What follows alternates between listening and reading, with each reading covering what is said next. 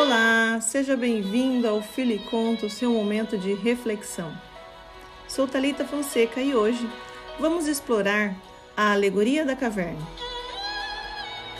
Essa parábola está no livro A República de Platão, no capítulo 7. Este conto irá indicar uma compreensão de que o conhecimento pode ser chocante, incômodo e confuso para aqueles que nunca entraram em contato com outras formas de pensar.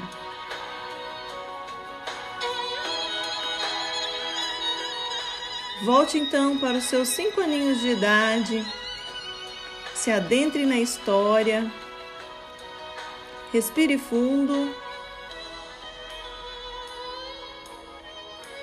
e vamos lá.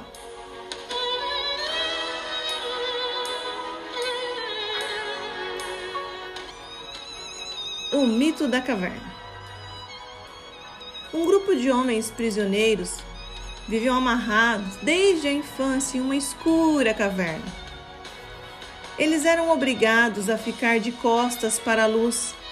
Por isso, constantemente viam nas paredes imagens de sombras que refletiam imagens do que se passava do lado de fora.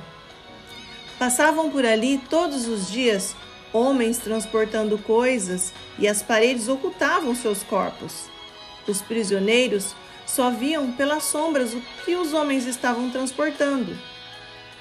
Se saíssem da caverna em algum momento e vissem as coisas como elas realmente eram, talvez não as identificassem como reais, já que eram acostumados a ver somente suas projeções.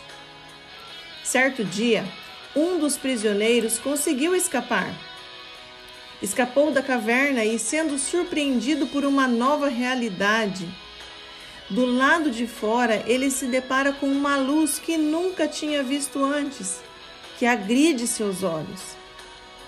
Ele precisa decidir se voltaria para a caverna ou se ficaria do lado de fora, nesse novo mundo. Com o tempo, o homem, agora livre, acostuma-se com essa nova situação e ele considera essa realidade como iluminada e fica maravilhado, não desejando mais retornar para a prisão. Ele pensa também em seus companheiros e por isso decide revelar a realidade de fora da caverna para eles. No entanto, eles, ainda presos às sombras, ridicularizam o companheiro que retornou e quando retorna à caverna, ele é recebido como louco. Seus amigos, acorrentados e vendo nada além das sombras dos objetos, reconhecem apenas a realidade que pensam ser verdadeira, as próprias sombras. Ele faz todo o esforço para explicar. Explica o conflito entre a sombra da caverna e a luz do exterior. A tensão vai aumentando até o momento em que os prisioneiros castigam o homem livre com a sua morte.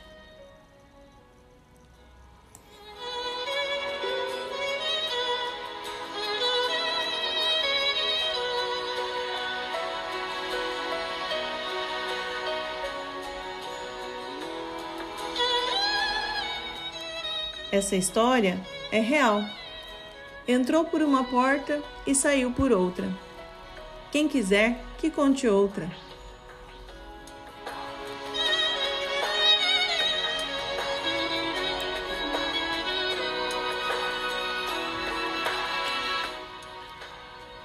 O que simboliza a caverna? O que são as sombras? E as correntes Questione-se: Você voltaria para a caverna?